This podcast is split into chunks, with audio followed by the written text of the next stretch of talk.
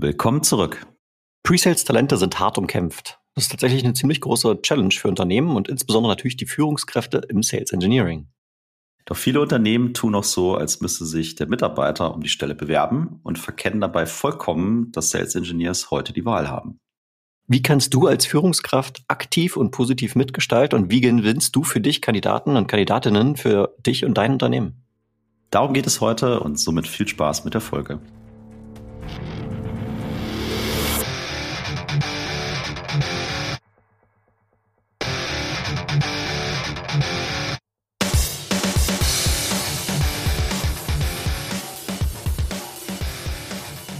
Sales Excellence, dein Podcast für Software B2B-Vertrieb und Pre-Sales. Ich bin Tim, Pre-Sales Leader bei Miro. Ich bin Jan, Pre-Sales Leader bei der SAP und damit ganz herzlich willkommen zu unserer heutigen Folge.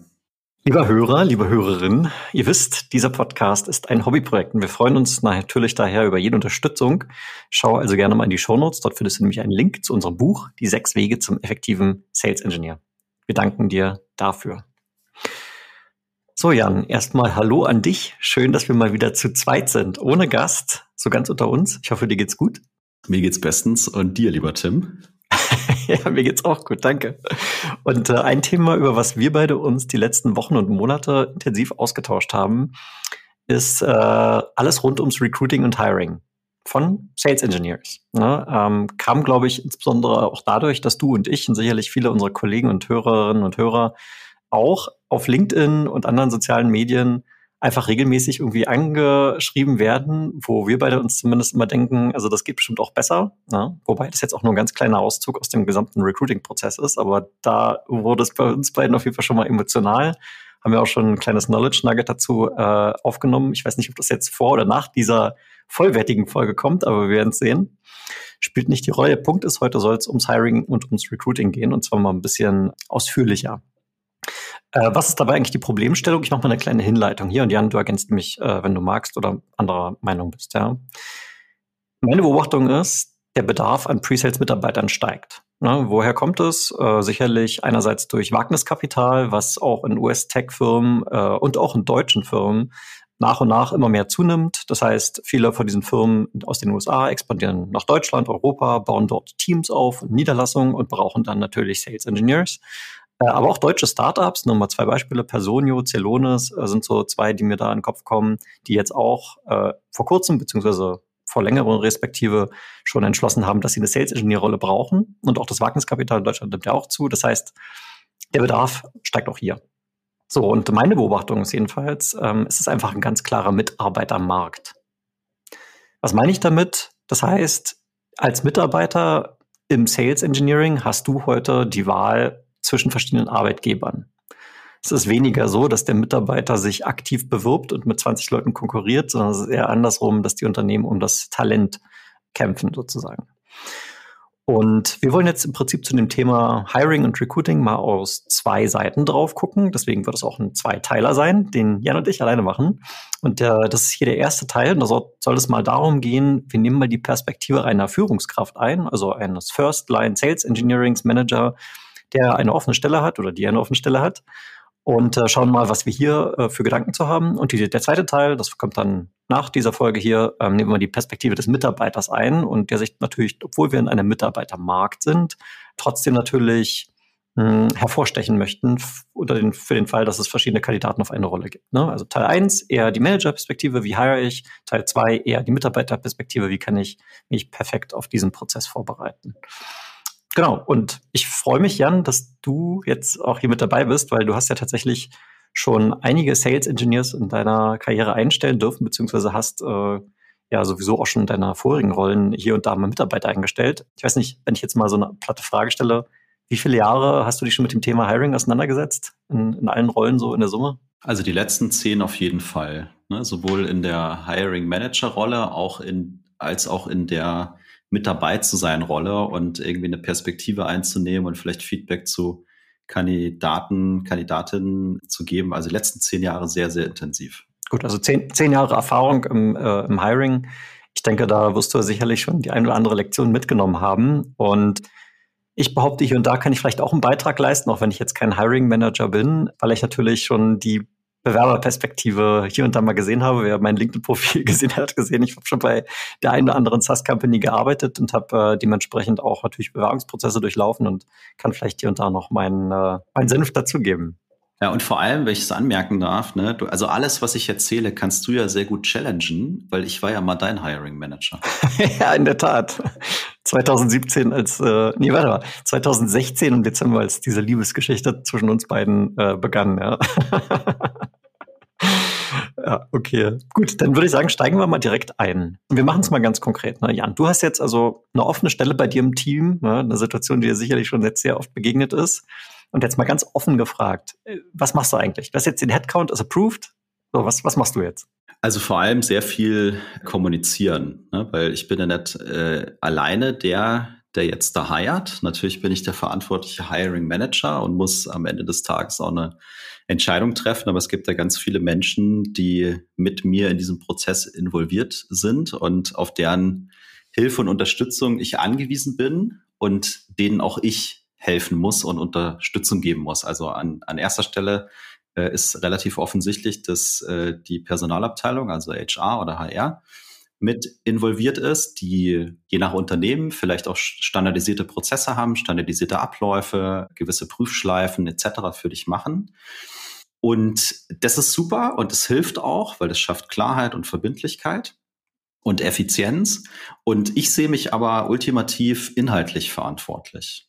Ne? Also welchen Typ Mensch suche ich? Welche Qualifikationen muss dieser Mensch mitbringen? Was ist meine Erwartungshaltung? Wie sieht heute unser Team und das Environment aus? Ne? Also all diese Dinge, die diesen künftigen Mitarbeiter, Mitarbeiterinnen äh, in irgendeiner Art und Weise betreffen, sehe ich sehr stark in meiner Verantwortung, weil jetzt, also jetzt bei SAP habe ich so viele verschiedene Rollen. Ne? Also ich weiß nicht, ob HR für jede Rolle da irgendwie tiefgehend der Experte sein kann. Und das ist nicht meine persönliche Erwartungshaltung. Also sehr viel Kommunikation, zum Beispiel zu HR, aber auch in, in mein Team rein, die ich da immer gerne mitnehme. Zum einen, weil die für mich natürlich eine Quelle, also für Pipeline sind, ne, weil die kennen vielleicht jemanden, die haben äh, auch ihr eigenes Netzwerk und das versuche ich natürlich anzuzapfen, aber auch, um mich ein Stück weit mit abzustimmen, welchen weitere Personen wir uns denn wünschen. Ne? Haben wir irgendwo vielleicht, jemand ist gegangen, wir haben eine spezielle Lücke, da müssen wir äh, vielleicht drauf achten. Äh, will ich jemanden, der mehr Senior ist oder holen wir uns irgendwie jemand Jüngeres rein, den wir über eine Zeit hinweg aufbauen? Also das sind so die allerersten Gedanken, die ich mir mal versucht zu machen und das dann auch dementsprechend halt aufzuschreiben. Es mündet dann am Ende dann durchaus auch in so einer Rollenbeschreibung und Stellenausschreibung. Das sind mal die ersten Sachen und dann im zweiten Schritt, wenn ich darüber Klarheit habe, äh, natürlich auch in mein eigenes Netzwerk reinzugehen. Mhm. Bevor du dahin kommst, möchte ich vielleicht noch eine Rückfrage stellen. Personalabteilung und das eigene Team und du hast gesagt, eine Rollenbeschreibung. Ähm, jetzt hatten wir tatsächlich, also du und ich, in den letzten Wochen auch hier und da mal Kontakt mit Unternehmen, die äh, selber auf der Suche waren nach Sales Engineers. Ne? Und ähm, wir haben, wenn ihr hier regelmäßiger Hörer, Hörerin seid von dem Podcast, habt ihr die Folgen sicherlich auch schon gehört. Da hatten wir dann am Anfang mal so eine kleine Pre-Roll, haben das eingesprochen. Und äh, da geht natürlich ein bisschen vorher Arbeit hinein. Und wir haben uns dann zu den entsprechenden Jobprofilen auch mal die Stellenbeschreibung durchgelesen. Ne? Also genau das, was du gerade sagst, mit, mit Personalabteilung und Team zusammenarbeitet. Und ähm, das heißt, du sagst ganz klar, die Beschreibung dieser Rolle überlasse ich jetzt nicht nur zum Beispiel der Personalabteilung, sondern ich möchte aktiv mitwirken in dem, was dort drin steht. Auf jeden Fall. Und warum hältst du das für so wichtig? Also, wir reden ja jetzt davon, dass sich Leute bei mir bewerben sollen, ne? oder bei meinem Unternehmen oder bei meiner Abteilung. So. Du hast aber gerade im Intro ja auch gesagt, es ist ein arbeitnehmerdominierter Markt. Ne? Und da bin ich fest davon überzeugt, dass das so ist. Also da stimme ich hundertprozentig zu. Das heißt für mich, also ich wechsle meine Perspektive. Meine Sichtweise darauf ist, ich bewerbe mich bei diesen Menschen, die sich dann, dann vielleicht auch bei mir bewerben. So. Und deswegen ist es aus meiner Sicht extrem wichtig. Also es reicht nicht mehr hinzugehen und zu sagen, jetzt, ich bleib mal äh, bei meiner Company, so wir sind SAP, gibt es seit 50 Jahren, wir sind die schönsten, die besten, die tollsten. Und ähm, als nächstes kommt dann so eine, so eine Bullet-Point-artige Stellenbeschreibung. Also da, da steht dann sinngemäß drin, du bist die eierlegende Wollmilchsau im, im, im Pre-Sales. Kannst quasi schon alles und da gibt's noch so ein paar additional Criterias. Ne? Du hast auch hier äh, schon 30 Jahre Berufserfahrung und äh, drei Studienabschlüsse und, und so weiter. Und ja, wir haben ganz tolle Benefits. Ich überspitze das jetzt ein bisschen. Aber aus meiner Sicht reicht das nicht. Und das ist auch gar nicht das, was äh, so ein potenzieller Bewerber irgendwie, irgendwie wissen will. Ne? Und damit kann ich mich auch null unterscheiden, weil die 100 anderen Companies, die halt auch gerade irgendwie einen guten Preseller, eine gute Presellerin suchen, da sieht's dann ähnlich aus. Also für mich ist auch diese Stellenbeschreibung, eine Bewerbung bei dem Bewerber und für mich eine Möglichkeit, mich zu unterscheiden ne, von meiner Konkurrenz, ganz klar. Und deswegen auf jeden Fall fühle ich mich da verantwortlich. Ja. Und ich glaube, du hast ja das gerade im Nebensatz auch so erwähnt, würde ich gerne nochmal betonen. Die Personalabteilung, egal ob das jetzt ein 200-Mann-Unternehmen ist oder äh, ein, ein 100.000-Mann-Unternehmen wie SAP, ne? die Personalabteilung ist ja grundsätzlich in diesem Prozess irgendwo immer involviert. So, aber was natürlich die Personalabteilung vielleicht nicht leisten kann, ist eben, was du ja vorhin auch betont hast, diesen inhaltlichen Beitrag, was eigentlich diese Rolle im Kern auch ausmacht, was ja sicherlich auch irgendwo in Rollenbeschreibung reingehört, weil die kümmern sich ja darum, wirklich jede Position zu besetzen. Ne, wenn man jetzt nicht gerade den Luxus hat, vielleicht Spezial-Hiring für Sales Engineering hat, was es sicherlich hier und da auch mal gibt, dann ähm, sagst du also als Führungskraft, nimmst du mit Verantwortung in eine gute Ausformulierung dieser Rollenbeschreibung, weil es eben nicht nur eine Anforderungsliste ist an den Kandidaten, sondern auch eine Art Bewerbungsschreiben, vielleicht so eine fast so eine Art Marketingunterlage, mit dem ich potenzielle Kandidaten für mich begeistern kann. Absolut, absolut. Also ich finde, es ist auch meine äh, Verantwortung als Hiring Manager, wenn ich den Anspruch habe, dass ich gute Kandidaten und Kandidatinnen bekomme, dann muss ich da Aufwand reinstecken und Herzblut reinstecken und Energie reinstecken. Und da muss ich ja auch mit, mit HR Expectation Management machen. Ne? Also ich muss denen schon erklären, wen sie in der ersten Schleife durchlassen sollen. Ne? Also die können, die können gerne ausfiltern, wenn wir klare Kriterien definiert haben, damit die das auch beurteilen können. So, und dann kommen nur noch die Leute zu mir, äh, wo wir schon wissen, okay, das, da, da ist überhaupt mal eine Basis vorhanden. Ne? Also die anderen brauche ich mir ja gar nicht anzugucken. Und das sehe ich schon als meine Verantwortung, den ähm, ja, die da auch zu supporten, ne? also Hayata zu supporten und denen diesen Input zu geben, weil am Ende macht es mein Leben ja auch leichter. Äh, und das der Kandidaten auch, ne? weil äh, im besten Fall verschwendet da keiner, keiner seine Zeit. So, jetzt hast du gerade gesagt, äh, abgesehen davon, dass die die Mitarbeiter, Mitarbeiterinnen in deinem Team sicherlich auch zum gewissen Maße auch in die Rollenbeschreibung selber mit Input liefern können, hast du auch von deren Netzwerk gesprochen. Ne? Also da mal fragen, hey, hast du jemanden, der vielleicht Interesse hätte und so weiter. Das ist ja mal das eine. Äh, gehst du irgendwie anders noch ins aktive Bewerben deiner offenen Stellen? Keine Ahnung, also jetzt mal ganz doof, postest du das mal auf LinkedIn oder äh, wenn dir irgendwie ein Gespräch ähm, begegnet, wo du sagst, die neue Person äh, geht jetzt zwar gar nicht um eine offene Stelle mit der Person, sondern ihr habt ein ganz anderes Thema. Du merkst aber, könnte irgendwie passen, dass es dann aktiv ansprichst oder inwiefern machst du selber Promo für deine offenen Stellen? Ja, auf jeden Fall äh, mache ich selber Promo. Also äh, letztes Jahr, also wie du gesagt hast, auf LinkedIn, aber nicht irgendwie nur jetzt äh, zu posten, so, yo, wir haben hier eine Stelle, sondern ich hatte so ein kurzes Video gemacht, ne, so Selfie-Style. Da muss vielleicht auch jeder einfach so sein, seinen Stil halt finden. Womit fühlst du dich auch wohl? Und das so ein bisschen, äh, bisschen erzählt. Und ich glaube, das ist auch irgendwie, weil du gesagt hast, Marketingunterlage, ne? Also wenn ich da die besten Leute haben will, dann muss ich denen ja da auch irgendwie was bieten. Also da fängt die Experience ja schon an. So, wenn ich irgendwo in der Außenwirkung sehen kann, guck mal, ey, das ist vielleicht ein cooler Typ, ja, der ist mir sympathisch, der erzählt irgendwie Sachen, die mich interessieren und die relevant für mich sind.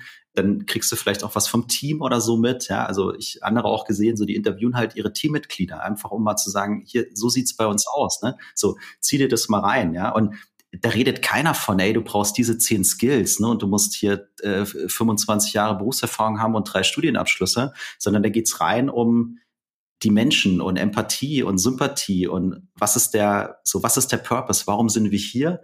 Und warum macht es uns hier einfach so viel Spaß? Ne? Weil sonst würden die sich ja nicht so auf LinkedIn exponieren. Also auf jeden Fall. Und das Zweite, was du gesagt hast, ich gucke schon, auch in meinem Netzwerk, äh, sowohl intern als auch extern, habe ich Leute im Kopf, wo ich mir denke, das könnte passen. Und wenn ich welche finde, dann gehe ich hin und versuche mir zu überlegen, wie könnte ich den oder diejenige jetzt approachen. Ne, also wir haben ja vorhin gesagt, diese ganzen komischen Recruiter-Anfragen, die wir beide kriegen, regen wir uns immer auf. Deswegen kann ich ja nicht einfach nur plump hingehen und sagen, hallo, hier ist eine Stelle, hast du mal Lust, sondern ich muss gucken, kriege ich einen guten Entry, habe ich irgendeinen Aufschlagspunkt, damit ich in einen Dialog mit dem anderen komme? Ne? Oder erkenne ich vielleicht selber schon, wird eh nicht funktionieren, ist der falsche Zeitpunkt, hat gerade erst gewechselt, was auch immer, hat einen anderen Fokus.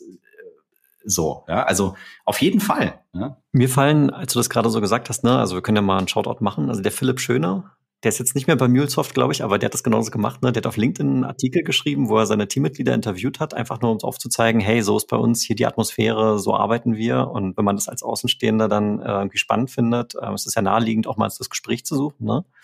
Eine andere Person, die mir einfällt, ist der Johannes Rasch von Scaling Champions. Ne? Der hat ja auch mal so ein Selfie-Video gemacht und das auf LinkedIn gepostet.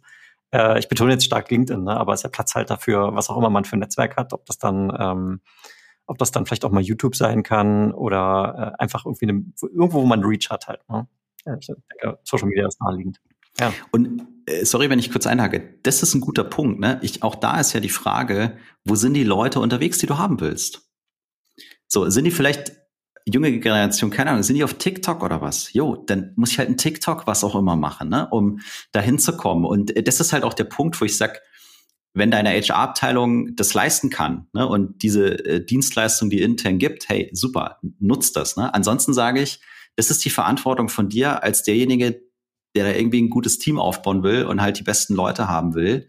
Äh, da muss ich den Effort reinstecken und den, den stecke ich ja egoistisch rein, weil wenn ich da die guten Leute dann finde und tatsächlich einstellen kann, dann zahlt sich das ja für mich mittel- und langfristig aus.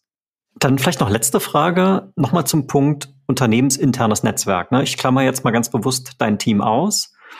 Aber nichtsdestotrotz gibt es ja für Sales Engineers auch so bestimmte Karrierepfade, die vielleicht jetzt nicht so untypisch sind. Ne? Der, ich der Klassiker, den ich jetzt zum Beispiel kenne, ist, ich habe viele Sales Engineers kennengelernt, die waren vorher tatsächlich in den Professional Services, also die haben Projektimplementierung gemacht äh, haben deswegen natürlich ein extrem breites Wissen, was die Lösung selbst angeht, haben vielleicht noch nicht so dieses Vertriebselement, aber auf jeden Fall mal die technische Basis.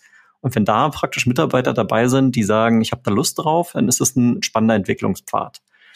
Ist jetzt mal ein Beispiel gewesen. Machst du sowas auch, dass du in, ich sag mal so, angrenzende Abteilung schaust und dort guckst, okay, ist da vielleicht Talent, was sich gut eignen würde und gehst dann aktiv auf die Leute zu?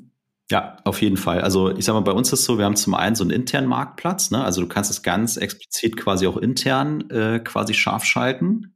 Und das andere ist genau das, was du sagst. Also äh, ich habe äh, Kontakte in Consulting, ich habe Kontakte in Customer Success, ich habe Kontakte in Vertrieb, ne? sowohl bei uns in der Line of Business als als auch außerhalb. Und natürlich ping ich die an. Und also ich sag mal, wenn ich jetzt zum Consulting gehe, ne, dann eher so eine Art, hey, wie sieht's gerade bei dir aus? Äh, Gibt es Leute, die vielleicht mal eine Veränderung suchen oder so, wo jemand mal bewusst äh, vielleicht raus möchte? Also ist ja auch intern dann immer so, hey, ich, ich nehme dem anderen was weg oder so. Und mit Sales ganz klar. Also natürlich, ich wäre dumm, wenn ich nicht machen würde. Also Fragen kostet ja nichts, mal blöd gesagt. Und da ist es ja auch wieder so, je besser ich beschreiben kann, was ich möchte, ne, mit dieser Stellenausschreibung, Bewerbung bei demjenigen, der dann vielleicht zu mir kommen möchte, desto einfacher ist es für die ja auch, wenn die sowas weiter verteilen, wenn die das irgendeinem Kontakt äh, etc. schicken. Also diese Vorarbeit, die ich für extern mache, von der profitiere ich intern ja genauso. Und ähm, alleine dadurch, dass es bei mir dann vielleicht mal anders aussieht, optisch und inhaltlich, differenziere ich mich auch intern. Ne? Also auch da kann ich ja sagen, guck mal, die machen es mal ein bisschen anders oder die machen es mal ein bisschen frischer oder was auch immer. Ich sage nicht, wir machen alles besser. Ne?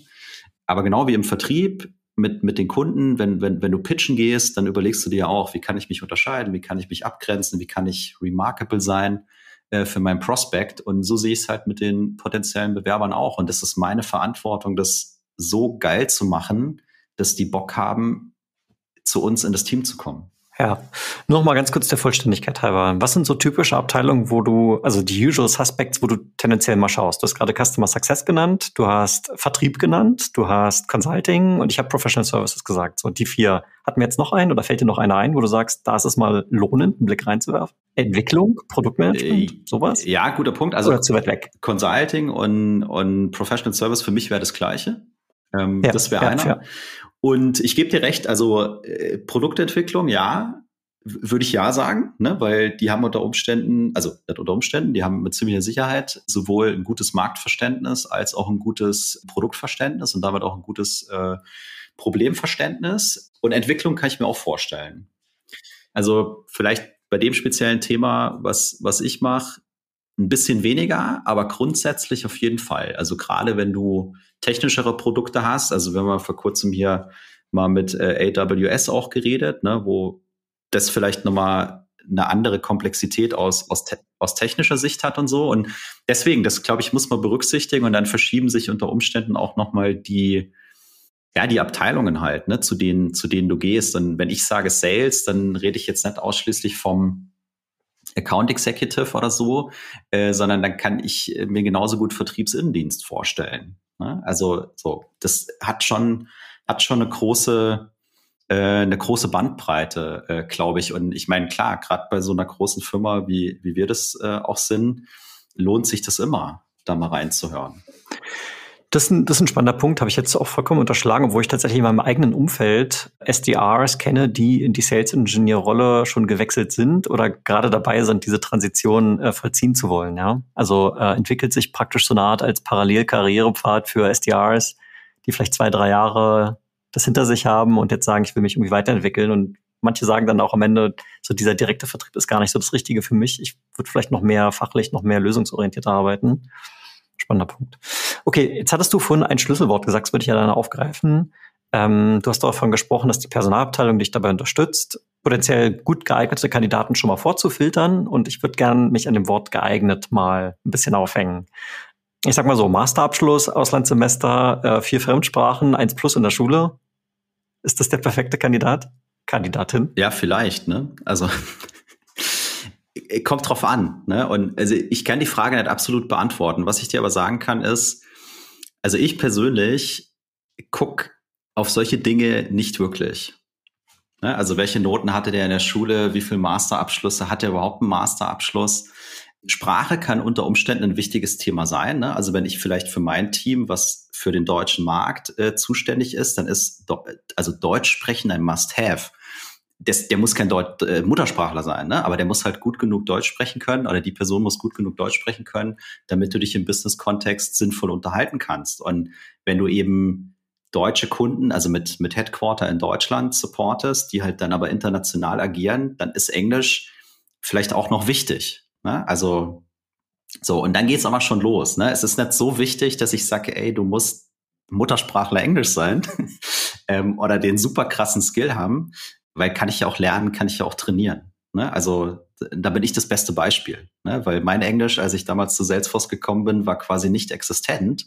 So, die haben mich trotzdem eingestellt und haben gesagt, du musst aber bitte hier deinen Englisch-Skill aufschlauen. Und deswegen bin ich kein Freund von diesen ganz harten Kriterien, wo du sie nicht brauchst. Ne? Also es ist überhaupt nichts gegen den Bachelor und einen Masterabschluss einzuwenden, um Gottes Willen. Ne?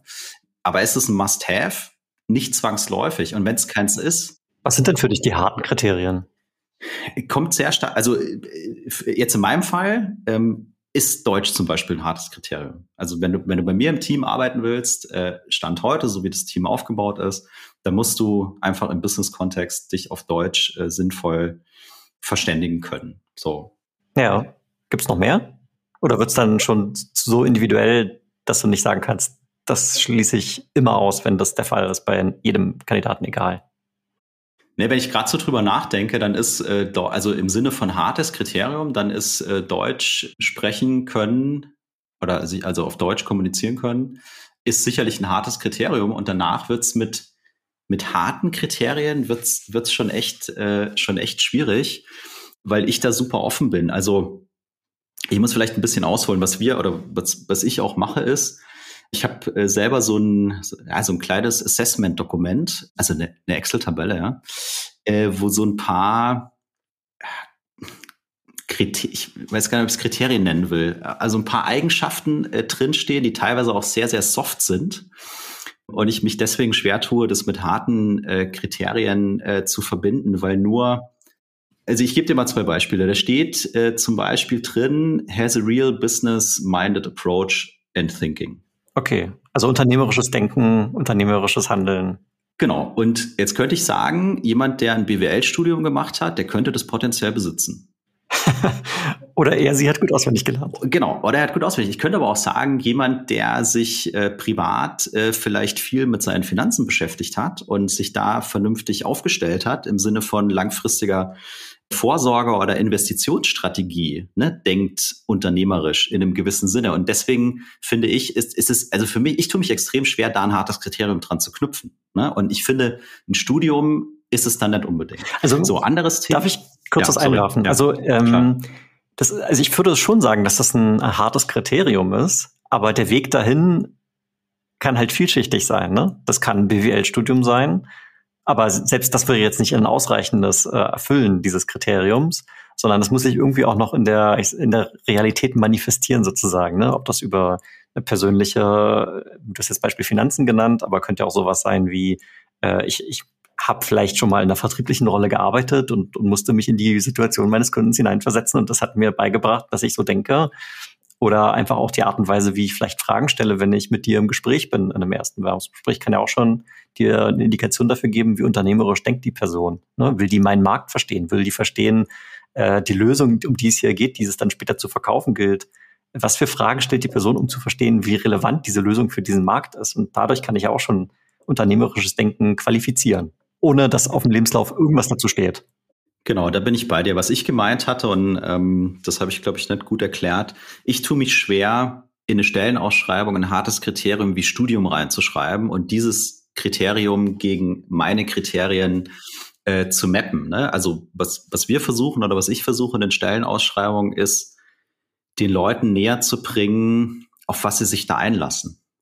Damit sie gucken können, ob das mit mit dem, was sie als Mensch sind, was ihnen auch gefällt, worauf sie Lust haben, ob das in einer gewissen Art und Weise äh, matcht. Und da muss ich halt ein bisschen Gehirnschmalz reinstecken, wie ich das beschreibe. Ne? Aber im Idealfall liest es einer und sagt, ah, das klingt nach so einer, nach so einer Destination, wo ich mich wohlfühlen würde. Das möchte ich jetzt mal weiter verfolgen. Und dieses wirkliche Abprüfen, hat der das dann? Ne? Also hat er diesen, diesen Business-Minded Approach? Ähm, ist der open to feedback? Ist, ist da eine willingness to learn? Ne? Weil das, also das, da bin ich ja schon fast bei Charaktereigenschaften oder eben oder eben beim Mindset. Und äh, das ist äh, also ja das kann ich schon auch irgendwie abprüfen in einer Survey oder sonst irgendwas. Aber für mich in meiner Welt sind es Dinge die finde ich raus wenn ich mit einem Menschen rede. So dann sehe ich das. Und hey in dieser Liste steht auch technisches und Product Knowledge drin ne? aber es hat nicht das Gewicht wie die anderen Dinge weil Technical Knowledge und Product Knowledge, das kann ich den Leuten sehr einfach beibringen, behaupte ich mal. Diese anderen Sachen kann ich schon auch trainieren, aber sie sind wesentlich schwieriger äh, nach meiner Erfahrung beizubringen. Also ich greife jetzt vielleicht auch vor, aber ich gucke immer, dass ich den richtigen Menschen finde, der passt, der, der das Mindset mitbringt, der Motivation mitbringt, der Lust mitbringt, der einfach Bock hat auf, auf, auf die Geschichte und man dann halt gemeinsam guckt, so wo müssen wir noch arbeiten. Ne? So wenn dir Produkt-Knowledge fehlt, hey, kein Thema, wir haben die Experten da, wir haben die Kurse da, wir haben das Material da und so weiter. Oder wie bei mir, ja, so mir hat halt Englisch gefehlt. Ja? So, aber dafür kannst du dir einen Englischlehrer nehmen und dann kannst du dir das halt erarbeiten. Ja. Nochmal ganz kurz zusammenfassend. Ähm, der erste Punkt, den du genannt hast, war unternehmerisches Denken. Dann hast du sowas gesagt wie Offenheit für Feedback, die, ich, ich war auch so Neugierde, du hast es nicht benannt, aber habe ich jetzt rausgehört, weil du hast gesagt, so immer lernend oder anerkennend, dass man vielleicht noch nicht alles weiß. Ne? Und also ich bin vollkommen bei dir. Ne? Das, das sind ja auch nicht unbedingt Sachen, die zwangsläufig in einem Lebenslauf drinstehen, wobei man könnte es natürlich reinschreiben. ich glaube, ich habe so solche Sachen tatsächlich schon mal in den Lebenslauf reingeschrieben, davon abgesehen. Aber das waren jetzt so die Sachen, die du genannt hattest. Ne? Hat, fehlt jetzt noch ein ganz wichtiges, du hast schon selber gesagt, so fachliche Kompetenz, ja, aber es hat für dich gar nicht denselben Stellenwert, weil es im Zweifelsfall einfacher beizubringen. Aber fehlt noch irgendwas von diesen Charaktereigenschaften, wo du sagst, die sind dir wichtig? Ja, also ich, also eins, was ich sehr gerne mag, ist uh, adds additional value to our team. Also diese Person bringt irgendwas mit, was wir noch nicht haben, ne? aber wenn wir denn erkennen, dass die Person das hat, äh, sagen, wow, das wäre total krass, wenn wir das hätten. Ne? Okay. Also Synergieeffekte oder sowas. Ja. ja, Synergieeffekte oder einfach Dinge, die wir heute noch gar nicht können, wo wir vielleicht auch niemanden haben, der schon mal drüber nachgedacht hat oder wo wir niemanden haben, äh, der, der bisher Spaß daran hatte. Einfach auch mal eine neue Perspektive. Also ich rede mit Leuten und stellst so fest, boah, guck mal, der guckt ganz anders auf dieses Thema. Das habe ich mir so noch nie überlegt. Und ja. Ich, also meine nächste Frage, ich möchte sie trotzdem gerne der Vollständigkeit halb, halber stellen, obwohl ich glaube, jetzt die Antwort schon zu kennen. Wir haben ja vorhin darüber gesprochen, Personalabteilung gibt dir dann Kandidaten, das erfolgt wahrscheinlich in der Form von so einem Lebenslauf oder sonst irgendwas. Und du hast ja jetzt gesagt, du willst eigentlich mehr über diesen Menschen lernen und ich behaupte, die meisten Lebensläufe, da steht gar nicht so viel über den Menschen drin, sondern mehr sowas über die, die Fakten aus der Vergangenheit. Gibt es trotzdem Dinge, die du auf einem Lebenslauf dir anguckst, als allererstes, wo du sagst, das ist mir wichtig, mal zu verstehen oder da kann ich noch am meisten was über diesen Menschen lernen, wenn ich das im Lebenslauf mir als erstes angucke? Also es gibt ja ähm, immer noch genügend Leute, die sowas wie Interessen oder Hobbys irgendwo mit reinschreiben. Also so ein bisschen, was, was mache ich äh, vielleicht gerne in meiner Freizeit, ne, wo ich glaube, da kannst, also da kriegt man mal vielleicht so eine Idee, was, was diese Person beschäftigt. Also keine Ahnung, vielleicht Reisen, der ist gerne unterwegs, ne, so und das sind auch so Dinge, die nehme ich dann mit in ein potenzielles Gespräch, um mal ein Gefühl dafür zu kriegen.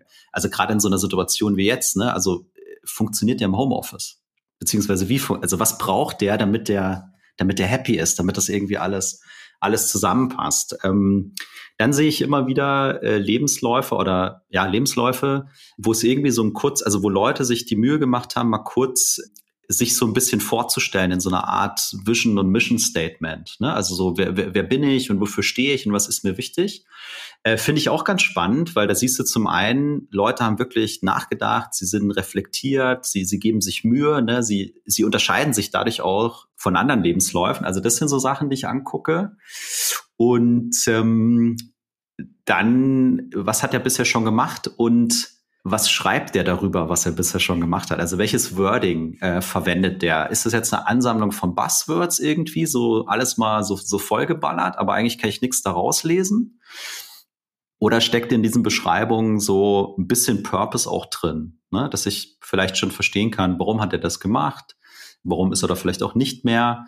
Äh, und klar, ich meine, am Ende ist es nur so ein Indikator, wie du gesagt hast. Das ist natürlich keine, äh, kein vollständiges äh, Buch, aber mir gibt es in der Regel immer so ein paar Gedankenanstöße, die man dann auch in so ein, in so ein Gespräch mitnehmen kann. Ja, und also ich kann ja auch neben dem Lebenslauf noch ein bisschen Research machen. Ne? So, wenn dieser Mensch mich wirklich interessiert, dann gehe ich mal auf Social Media vielleicht und guck mal, was da so ist. Was hat der Artikel geschrieben? Macht er irgendwelche Videos? Äh, was, was auch immer. Einfach mal so ein bisschen, bisschen Eindruck zu kriegen. Was ist da? Was gibt's da? Und was, was kann ich da vielleicht schon lernen?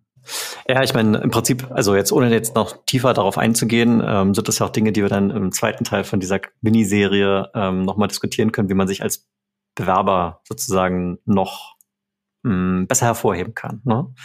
Äh, und da hast du ja schon ein paar Sachen gesagt. Ähm, aber das, das stellen wir dann für den zweiten Teil nochmal zurück, da gehen wir noch intensiver darauf ein.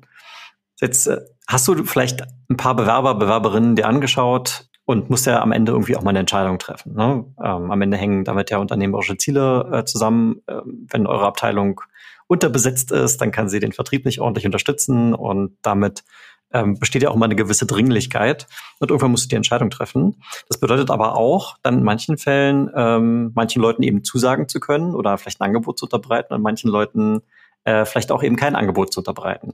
Und du hast vorhin das Thema Feedback schon angesprochen. Wie gehst du jetzt am Ende dieses Prozesses mit dem Thema Feedback um? Du hast ja zu dem Zeitpunkt vielleicht schon mit vielen Leuten persönlich gesprochen, vielleicht auch irgendwo einen, gewisse, einen gewissen Rapport aufgebaut, eine gewisse persönliche Beziehung. Wie läuft das bei Kandidaten, die ihr annehmt, sowie auch bei Kandidaten, wo ihr leider eine Absage erteilen müsst, aus welchen Gründen auch immer? Also in beiden Fällen ist Feedback ein ganz zentrales Element und zwar nicht am Ende vom Prozess, sondern über den gesamten Prozess hinweg. Ich muss vielleicht ganz kurz erzählen, also ich hatte vorhin schon gesagt, so du hast eine klare Vereinbarung mit HR. Das heißt, das, was ich an Pipeline bekomme, ist schon auf eine gewisse Art und Weise vorgefiltert. Und aus, aus, aus dieser Pipeline entscheide ich dann, mit wem möchte ich reden. Ne? Und dann habe ich das erste Gespräch mit den Leuten. Und mache im Dialog auch von Anfang an klar, was mir wichtig ist, wofür ich mich interessiere. Und am Anfang werde ich sehr wenig reden und, und die sehr viel oder eben sehr viel, sehr viel fragen und ich werde diese Fragen beantworten. Und ich frage dann da auch die Leute immer, ob, ob sie Feedback haben wollen, ob das, äh, ob das okay ist. Ja, und dann, dann kriegen die das auch ähm, von mir. Und wenn, wenn wir weitergehen, dann reden die auch mit Leuten aus meinem Team, die reden auch mit Leuten aus dem Sales-Team. Und ähm, dann gibt's in der Regel auch, also ich mag den Namen nicht, aber dann, dann machen wir halt auch so ein Panel, ja. Und äh, in dem Panel gibt's ja auch Vorbereitungen, ne? so die, die können mich da noch nutzen, um mit mir Discovery zu machen. Und auch dazu kriegen die Feedback. So, dann machen die mit mir mal einen Try-Run, auch da kriegen die schon Feedback. Also nur ganz kurz, damit ich verstehe. Also die bereiten sich auf ein Panel vor. Keine Ahnung, haben jetzt vielleicht ein oder zwei Wochen Zeit. Ne, da ist ein Case hinterlegt, da sollen die sich wahrscheinlich, da sollen die irgendeinen Pitch vorbereiten. Wahrscheinlich irgendeine Art von Demo, vielleicht mit ein bisschen PowerPoint, whatever, so. Ne? Und du sagst jetzt, du stellst dich zur Verfügung als der potenzielle fiktive Kunde und sagst, mach mal mit mir jetzt Discovery, damit du deine Fragen stellen kannst, die du brauchst, um dich gut vorzubereiten. So, das, das machst du. Dann ist das, das abgeschlossen. Und dann sagst du, jetzt gebe ich dir Feedback dazu, wie ich glaube, dass du Discovery gemacht hast mit mir. Hast du alle wichtigen Fragen gestellt? Hast du vielleicht was vergessen? Also nochmal so eine Art Metaebene, ne? Über dieses Rollenspiel, das, was sich zwei Wochen erstreckt zwischen fiktiven Kunde und Kandidaten, gehst du nochmal in so eine Metaebene rein und sagst, okay, jetzt gebe ich dir schon während dieses Prozesses zu der Art und Weise, wie du jetzt hier arbeitest, Feedback, um dem Kandidaten auch die Chance zu geben, vielleicht das schon mit einzuarbeiten? Oder was ist deine Intention dahinter? Ja, auf jeden Fall. Also Mehrere, mehrere. Das, also das erste ist mal, jetzt werden vielleicht manche sagen so, Alter, wo hast du die Zeit her? Ne? So. Also das machst du natürlich nicht mit jedem, sondern, also das ist ja immer so, gibt's ja so einen Zwischencheck, nicht mit jedem, mit dem ich spreche, der kommt.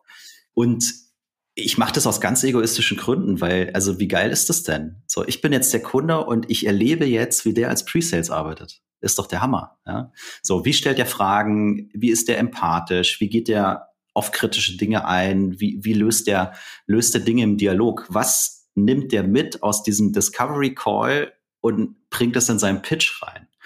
Wie löst der, also, also das ist ein ganz toller Prozess, kannst du so viel äh, über die Leute lernen. Und klar, also gebe ich denen Feedback, vielleicht nicht alles, was ich mir als Feedback so notiert habe, aber gewisse Hinweise auf, auf, auf jeden Fall um da schon mal zu sehen, wie reagiert er auf Feedback, ne? weil also dann vielleicht auch konstru konstruktives Feedback.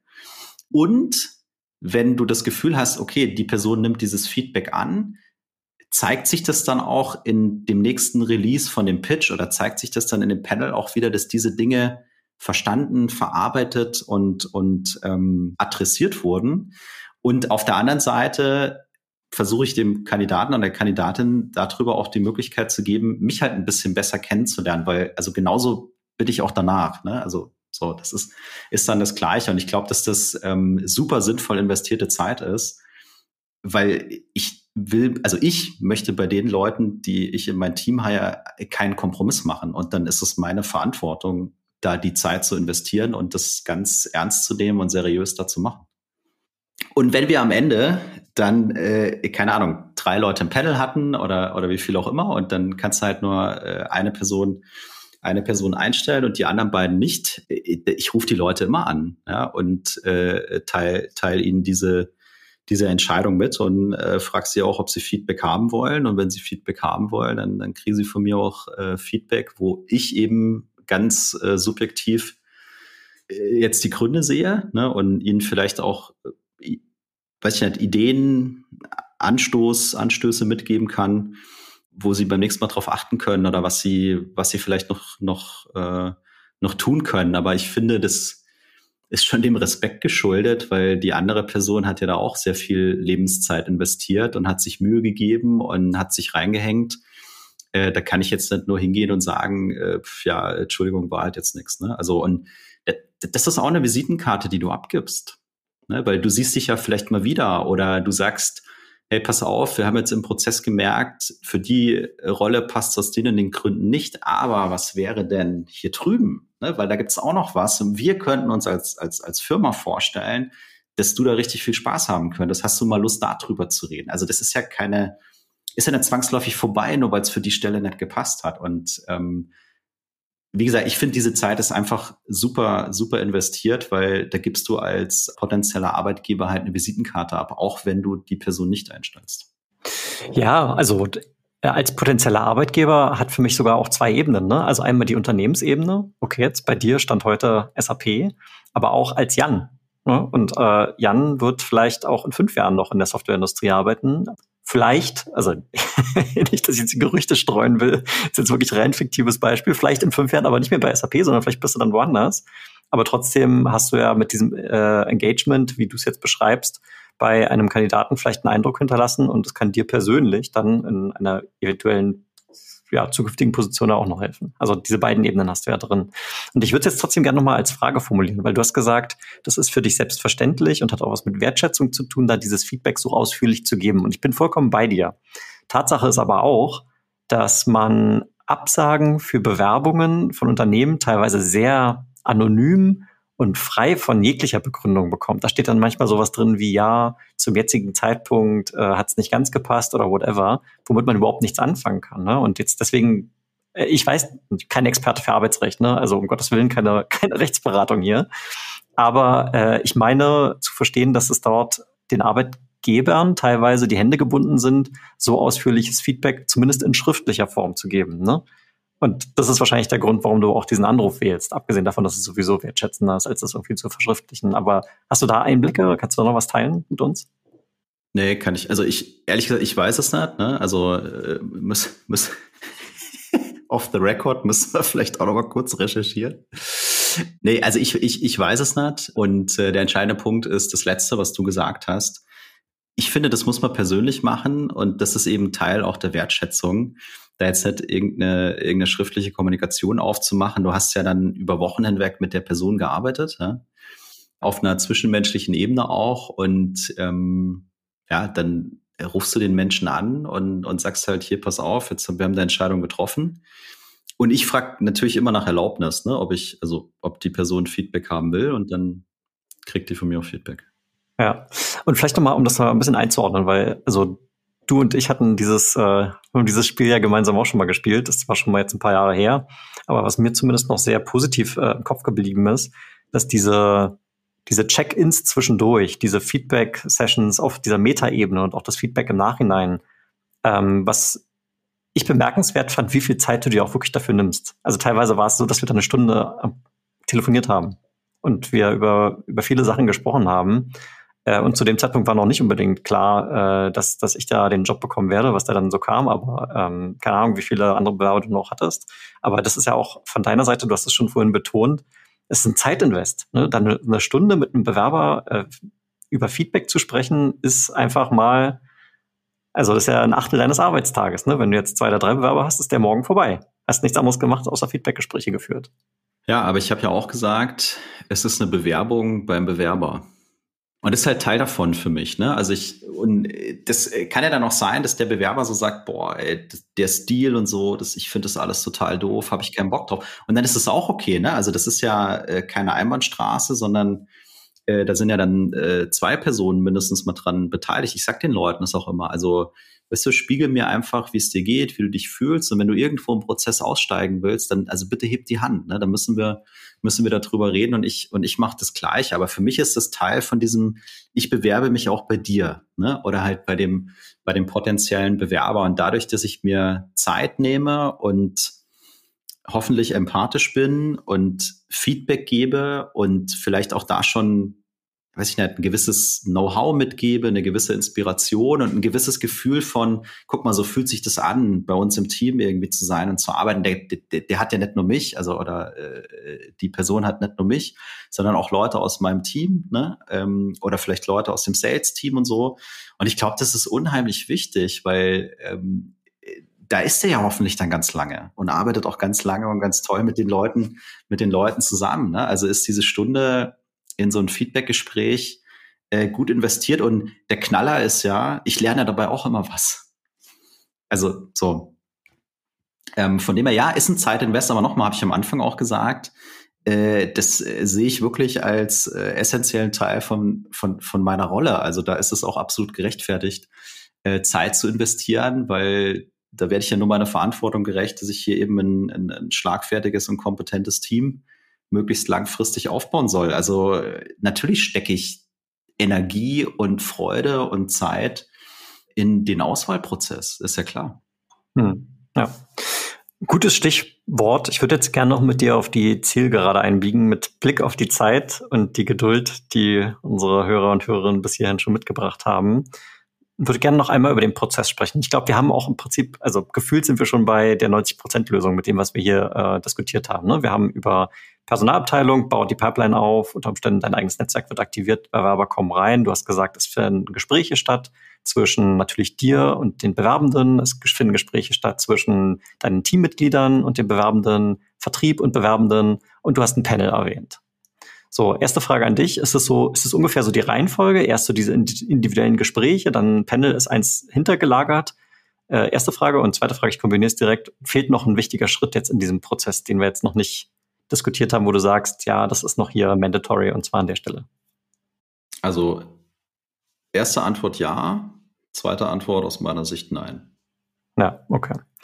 Ähm, dann habe ich noch eine kleine Ergänzung, was ähm, mir begegnet ist, was ich sehr, sehr toll fand aus einer Bewerberperspektive jetzt, wohlgemerkt, dass wenn Unternehmen, wenn man in einen Bewerbungsprozess reingeht, dass die Unternehmen ganz transparent von vornherein kommunizieren, wie dieser Prozess aussieht. Also, dass du nicht einen Schritt machst und dann ist die offene Frage, was passiert jetzt als nächstes, sondern dass genau klar ist, okay, Schritt zwei ist das hier, Schritt drei ist das hier. Und wenn du äh, die zwei, drei ähm, Gespräche hinter dich gebracht hast und wir immer noch der Meinung sind, dass es gut passen könnte, dann passiert übrigens das hier.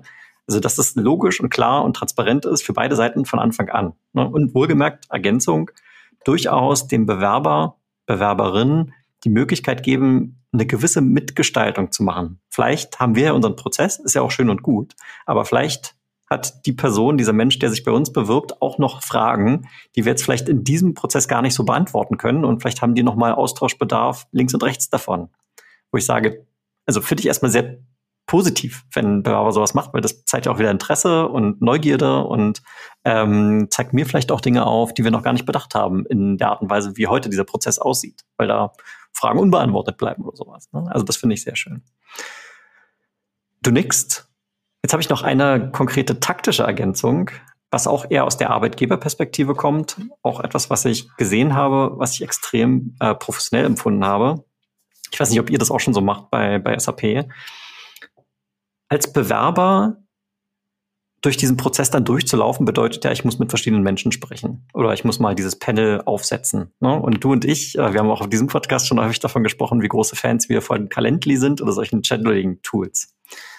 Äh, was ich jetzt gesehen habe, ist, dass Unternehmen teilweise diese Scheduling-Tools auch für ihre Bewerber verwenden. Das heißt, ich bekomme eine E-Mail von der Personalabteilung, wo drin steht, hey Tim, wir freuen uns, mit dir in den nächsten Schritt zu gehen. Schritt übrigens zwei von fünf. Wir sind jetzt in Schritt zwei. Das heißt, in Schritt zwei sprichst du übrigens mit dem Customer Success Manager Name XYZ. Die Themen werden A, B und C sein. Und hier klick mal auf den Link. Dort kannst du dir nämlich ähm, einen Termin für nächste Woche raussuchen, idealerweise, um mit der Person zu sprechen. So. Also das hat nicht immer, also ich finde das, das hat fürs Unternehmen natürlich den großen Vorteil, weil du dir Zeit und Aufwand sparst.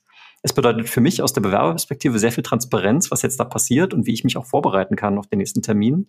Und gleichzeitig ist es ultra easy zu sagen, jetzt hier kommen nächste Woche Mittwoch, hat der dann einen Slot offen, ich buche mich rein, passt perfekt. Na? Also ähm, habe ich als sehr elegant empfunden, habe ich mehrfach gesehen, ist einfach toll. Stimme ich uneingeschränkt zu. Ja. Also das vielleicht noch so als Abschluss kleiner taktischer Tipp. Ich würde sagen, wir kommen damit zum Ende. Wir sind bei knapp 50 Minuten. Jan, möchtest du noch ein letztes Schlusswort bringen? Ansonsten äh, mache ich die Abmoderation. Mach die Abmoderation. genau, ich mache die Abmoderation. Ja, so, das, äh, das ist so ein schöner Satz, den wir immer drin haben. Ähm, naja, das waren für dich Jan und Tim im Sales Excellence Podcast. Das ist dein Podcast für Software, B2B, Vertrieb und Pre-Sales. Wenn irgendwas von diesen Themen bei euch, bei dir dich getriggert hat und du sagst, hey, ich möchte mich dazu gerne mal austauschen, komm auf uns zu. Wir sind auf LinkedIn. Auch dort findest du die Links in den Show Notes. Äh, da kannst du uns einfach mal anklicken, kannst uns eine Nachricht schreiben. Wir freuen uns über jede Form von Feedback. Und ja, schön, dass du wieder mit dabei warst und natürlich bis zum nächsten Mal. Bis dahin, ciao, ciao. Dankeschön. Tschüss.